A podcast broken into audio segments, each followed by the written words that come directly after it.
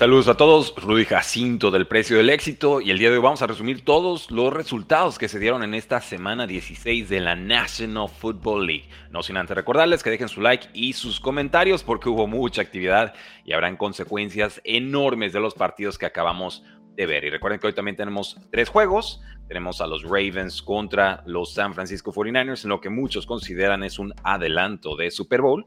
Pero por supuesto también tenemos otros lindos duelos, los Raiders contra Kansas City Chiefs y los Gigantes de Nueva York contra las Águilas de Filadelfia. Pero quiero empezar con el Sunday Night Football, no sin antes desearles una feliz Navidad y enormes regalos. A mí me hicieron llegar esta muy linda plaquita de Cal Pitts que por fin apareció eh, con touchdown esta semana, entonces la sincronicidad ahí es bastante, bastante bienvenida. Pero Patriotas 26, Broncos 23, un juego dramático, un juego torpe, un juego accidentado, no un juego de fútbol americano de alto nivel, pero sí un juego con implicaciones muy importantes para ambos equipos. Por un lado, los Patriotas de Nueva Inglaterra, eh, que ya no juegan por nada más que por su propio orgullo, por ver qué jugadores del roster actual sobrevivirán en el roster siguiente, con un head coach que posiblemente esté viviendo sus últimos partidos al frente de los Patriotas de Nueva Inglaterra como head coach, pero también como general manager, y ese es un punto muy delicado que enseguida voy a, comentar y puntualizar. Y también frente a ellos unos Broncos de Denver eh, desesperados hasta cierto punto por conseguir una victoria que los mantenga vivos en esta pelea de postemporada. Aquí se da una suerte de resultado eh, adverso para ambas partes, diría yo. Eh, hay aficionados que dicen, bueno, hay que ganar todos los partidos y ya después te preocupas por el off-season.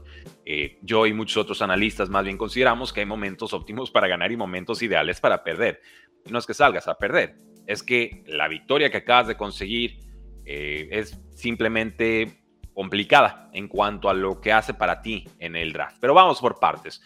No fue un buen juego de los Patriotas de Nueva Inglaterra. Bailey Zappi empieza con un strip sack, pero logra reponerse en los siguientes compases del encuentro. La defensa de los Patriotas limita a los Broncos de Denver. Chad Ryland falló eh, algún intento, estaba muy cuestionado este, este novato y finalmente consigue un intento de más de 50 yardas para ganar el partido.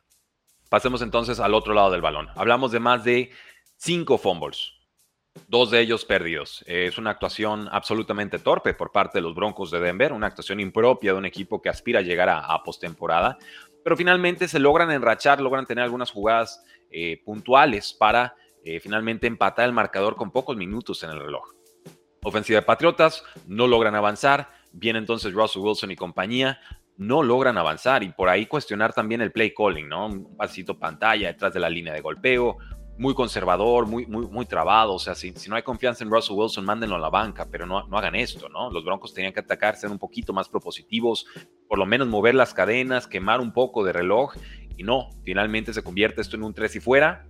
Viene el despeje para los Patriots de Nueva Inglaterra y el error crítico. Y aquí sí eh, quiero puntualizar y decir que eh, podemos cuestionar mucho a Russell Wilson y hay bastante que criticar, pero considero sobre todo que esta derrota es de Sean Payton el head coach de los Broncos, quien en ningún momento consideró en su baraja de posibilidades, en todos los multiversos, en todos los escenarios, en todos los tiempos, que Bailey Zappi le pudiera avanzar 50 yardas con unos cuantos segundos en el reloj y pudiera intentar Patriotas un gol de campo. Y por eso, y de tiempo fuera, por eso detiene el reloj, le da tiempo a Bill Belichick de planear y lo castiga. Pase completo con Devante Parker, un par de jugaditas más, gol de campo, gana Patriotas, pero gana realmente esta victoria manda a los Patriotas del segundo pick global, rango ideal para tomar un quarterback, llámese Drake May de UNC Caleb Williams de USC, hasta el pick número 4, el cual te puede sacar de rango de esos dos quarterbacks y posiblemente incluso de Marvin Harrison Jr., que para muchos es el mejor receptor que ha venido en las últimas eh, generaciones de draft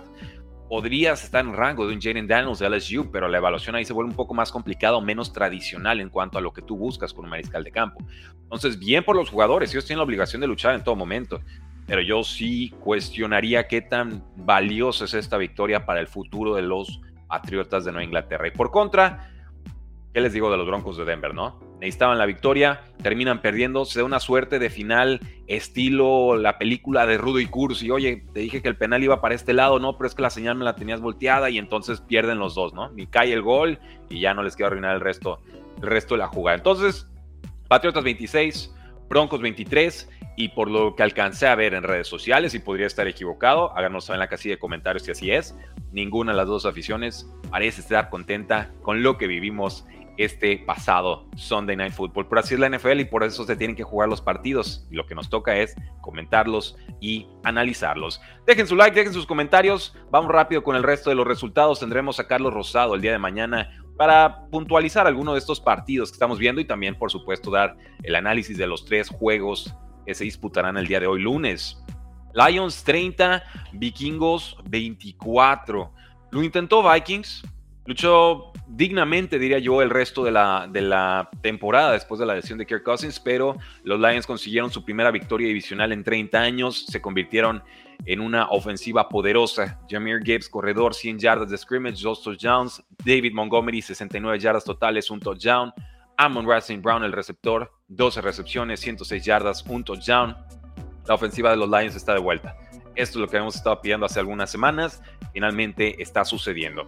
La defensa de los Lions sigue sufriendo, sí, pero necesitaban jugadas grandes y las conseguían. En esta oportunidad capturaron cuatro veces al quarterback Nick Mullens de los Vikings y cuatro veces también generaron entregas de balón, e intercepciones específicamente. Entonces, cuestionar si realmente Nick Mullens era el mejor quarterback para este equipo en este momento. Yo mantenía y mantengo que Joshua Dobbs es mejor quarterback, con todos los altos y bajos que hemos visto con él, que lo que nos ofrece un Nick Mullens que de pronto te puede completar pases de alta precisión en las zonas intermedias del campo, pero un out route, una ruta un poquito más profunda y se descompone por completo. Y esto, evidentemente, lo sabe toda la liga.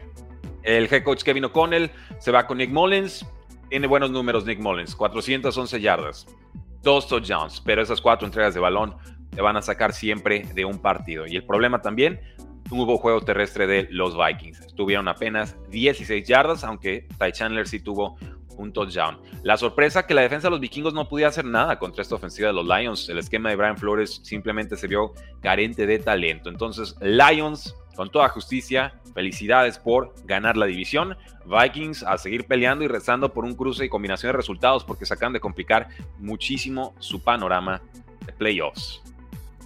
Falcons 29, Colts 10. Qué mal momento eligieron los Colts para olvidarse cómo jugar en ataque y en defensa. No aparecieron, tuvieron un touchdown en su cierre ofensiva inicial y después nada. Gardner Minshew sufrió con su precisión, 54% de pases completados. Regresa Jonathan Taylor y no se nota. El corredor estrella en esta ocasión no lo fue. Y además permitieron 177 yardas por tierra a unos Falcons que en las últimas tres semanas, en los últimos tres partidos, no había superado la marca de 100 yardas. Entonces, mal y de malas con los Colts a domicilio. Empieza Taylor Henneke como quarterback de los Falcons. Funciona esta, esta apuesta. Sorpresa, deberían ver más del precio del éxito. Hemos pedido a Taylor Henneke bastante en este programa, no a la papaya de Desmond Ritter. Pero, pero vamos, los Falcons tuvieron 7 jugadores con más de 25 yardas en este partido. Y Jan Robinson, 122 yardas en 19 toques de balón. ¿Y qué sucede aquí? Que también Kyle tuvo un touchdown llegaban a zona roja y se estancaban los Falcons. Realmente este marcador se queda muy, muy cortito. Si hubieran tenido un poquito más de eficiencia en zona roja, esto hubiera sido aún más fuerte en cuanto a paliza. Pero, por lo menos, en tres visitas de zona roja no consiguieron touchdown, pero el resultado acompaña en esta ocasión a los Falcons. Sigan dejando sus comentarios, enseguida vamos con todos sus apuntes porque tenemos que platicar del Seattle 20, Titans 17. Primera mitad de los Seahawks pobre, triste, patética, menos de 100 yardas de ofensiva. Rebotan en la segunda mitad porque Gino Smith lanza para 158 yardas y dos touchdowns en los últimos dos cuartos, incluyendo un touchdown de la victoria a Colby eh, Parkinson, el Tyrant, con solo 57 segundos en el reloj. En defensa, Boyemafe, dos capturas, eh, logran presionar bastante Ryan Tannehill, que cayó seis veces bajo las garras de los Seattle Seahawks, y así Seattle se mantiene vivo en playoffs. Perdían este juego y se les complicaba bastante. Los Titans parecían controlar el partido y en la segunda mitad se les olvidó cómo jugar en defensiva. Permiten más de 200 yardas en ese segundo compás del encuentro. Y el pecado aquí es que no podían sacar a los Seattle Seahawks en terceras oportunidades. Convirtió Seattle 5 de 6 terceros downs en la segunda mitad, incluyendo 3 de 3 en su serie ofensiva final de touchdown para la victoria. Pudieron correr un poco los Titans, pero no recibieron mucho por aire de Ryan Tannehill, 152 yardas. Entonces, los que mantengan que Ryan Tannehill ya fue, que no es un quarterback ya titular, que es más bien un suplente, este partido pareciera darles la razón. Los Jets de Nueva York ganaron 30-28, tenían dominado a Sam Howell. Los Commanders acordaron que tenían a Jacoby Brissett en la banca, lo introducen y toma la papá. Los Washington Commanders se van arriba 28-27 antes de que una serie ofensiva de los Jets terminara dándoles la victoria. Pero lo hemos dicho, Jacoby Brissett viene más inspirado, viene jugando mejor. Muy cuestionable la decisión de Ron Rivera de mantener al, al jugador de segundo año Sam Howell sobre un veterano como Jacoby Brissett. Y pues eso, pasaron de un 27 a 7 a un 28 27 a favor de los Commanders. Evidentemente la defensa de Washington no pudo detener a Trevor Simeon en esa última serie final. La patada fue de 54 yardas, fue de Greg Sirline y eso ya una derrota muy vergonzosa para los Jets, ya que ya están eliminados, pero vamos, hay, niveles, ¿no? Y pensaríamos que los Jets ahorita son mejor equipo que los Commanders, pero los vi en mal momento y dije, una chispa ofensiva, si regresan con Jacoby Reset, Washington debe ganar este partido. Para mi desgracia, en ese pick no jugó Reset, jugó Sam Howell y ahí tienen el resultado. Equipos especiales de los Jets importantes les dieron 10 puntos a, esta eh, unidad de los Jets. Y Breeze Hall, qué, pedazo de monstruo, qué pedazo de corredor. 191 yardas totales, dos touchdowns después de haber sido borrado en semana 15. Qué jugador. Sufrieron los Packers 33 a 30 contra las Panteras de Carolina. Eh, una actuación de vergüenza hasta el cuarto cuarto. Jordan Love alcanza a salvar el juego, mueve las cadenas, llega el gol de campo de Ander Carlson en el minuto final. Pero tres touchdowns, dos por aire, uno por tierra. Aaron Jones, bienvenido a la temporada 2016, digo 2023, porque en semana 16 por fin consiguió más de 100 yardas, 127 en esta ocasión, primera vez que lo logra en la campaña. Los Packers, oh sorpresa, siguen vivos de cara a playoffs. Las Panteras iban atrás 30-16, se veían muertos, Bryce Young dio magia, produjo bien en el cuarto cuarto, 13 de 16 pases completados, 177 yardas y dos touchdowns. No gana Panthers, pero creo que los aficionados pueden estar muy tranquilos con lo que mostró Bryce Young en este juego. Creo que va a tener una segunda temporada importante. Hay síntomas, hay gestos puntuales de Bryce Young adaptándose al NFL a pesar de todas las infinitas limitaciones este roster de Carolina. Pasemos al Cleveland 36, Texans 22. Entra Case Keenum, no pudo hacer mucho. Entra Davis Mills, logra un poquito más, 149 yardas, dos touchdowns. Volver a cuestionar, ¿era realmente Case Keenum la mejor opción para Texans o no?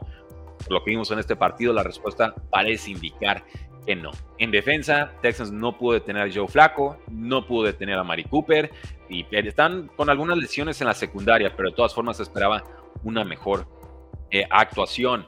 ¿Qué logran entonces estos eh, Cleveland flacos? 368 yardas, 3 touchdowns, 2 intercepciones de su coreback. Amari Cooper, 11 recepciones, 265 yardas, 2 touchdowns. Apenas el segundo jugador en la historia del NFL con más de 200 yardas aéreas con tres equipos distintos. Raiders, Cowboys y ahora los Cleveland Browns. Cleveland va a ser un equipo roñoso, peligroso en postemporada. Texans se nos está quedando a la deriva. Y hablando de equipos a la deriva, ¿qué me dicen de estos Jacksonville Jaguars? Bucaneros 30, Jacksonville 12. Desastre para Jacksonville de inicio a final. Juega Trevor Lawrence, pero yo creo que ya debería haber sido sentado, debería estar descansando desde hace dos semanas. No hizo mucho. Dos intercepciones en la primera mitad. Jacksonville no logra atacar. Entrega Jacksonville cuatro veces el balón en este partido y de esas cuatro entregas surgieron 21 puntos para Tampa Bay. Ahí se acabó el partido evidentemente incluyó goles de campos fallados, cuartas oportunidades falladas, problema, problema, problema, se fue todo en cascada, nada le funcionó a Jacksonville en este partido. Sin embargo, los Bucaneros tuvieron una victoria importantísima. La defensa fue sobre todo impresionante con las intercepciones a Trevor Lawrence, Devin White, Yaya Diaby tuvieron también strip sacks, eh, capturas de coreback que terminan en fumbles. Baker Mayfield sigue a un muy buen nivel en estos momentos, 286 yardas, 2 touchdowns. Mike Evans, 7 recepciones, 86 yardas, 2 touchdowns. Chris Godwin, el otro receptor, 6 recepciones, 78 yardas. Estos bucaneros llevan 4 victorias consecutivas. Ya lo saben, esto de la NFL es cómo terminas la temporada, no cómo le inicias. Bucaneros tiene mucha vida de cara a playoffs. Chicago 27, Cardinals 16. Aquí sí quiero decir, se los dije. Les dije que los Osos venían mejor, que la defensa se estaba haciendo notar, que Justin Fields estaba más cómodo, que estaba encontrando sus receptores. un desastre de inicio de partido para los Arizona Cardinals, nunca se pudieron reponer. Despeja Cardinals en sus primeras tres series ofensivas y para cuando recibieron esa cuarta posición, esa cuarta oportunidad en ataque, tómala, llevan abajo 21 a 0. Los Cardinals nunca pudieron detener por tierra a los Osos de Chicago, que tuvieron 250 yardas en ese costado del balón, y pues es una cantidad estratosférica. Arizona no había permitido tanto por tierra desde el 2018, cuando parecía que la defensa detenía, Justin Fields se escapaba con un pase o se escapaba con piernas y alargaba entonces esa oportunidad de ataque de los Bears. Ah, lo bueno para Arizona es que por supuesto ahora tienen el segundo pick global, gracias a lo que hicieron los Patriots de Nueva Inglaterra, y entonces tendrán un pick más valioso que podrán usar o vender. Eso creo que es lo que nos puede dejar este partido para los Cardinals. Con los Osos, quién sabe si Justin Fields es el quarterback del futuro para Chicago, pero va a ser el quarterback del futuro para alguien más. Está jugando bien, está jugando bien, la verdad. Se vio mejor que Kyler Murray, 97 yardas por tierra y un touchdown. Khalil Herbert también se vio, aprovechó a Justin Fields como amenaza terrestre, 112 yardas. Eh, algo de precisión, algo de problemas en esas jugadas de pase con, Justin Fields, pero encontró a Cole Kemet, 4 de 5 targets para 107 yardas. Entonces, estos osos de Chicago, que empezaron la temporada con dos victorias y 7 derrotas, de pronto podrían terminar la campaña con 8 victorias. Están reviviendo de forma increíble. Dolphins 22, Cowboys 19. ¿Qué les digo de este partido? Los Dolphins eh, muy lesionados, caían los jugadores como moscas en este juego. Eh, Raheem Mostert se lesiona un rato, Jalen Waddle se lesiona un rato, Derrick Hill se lesiona otro rato más.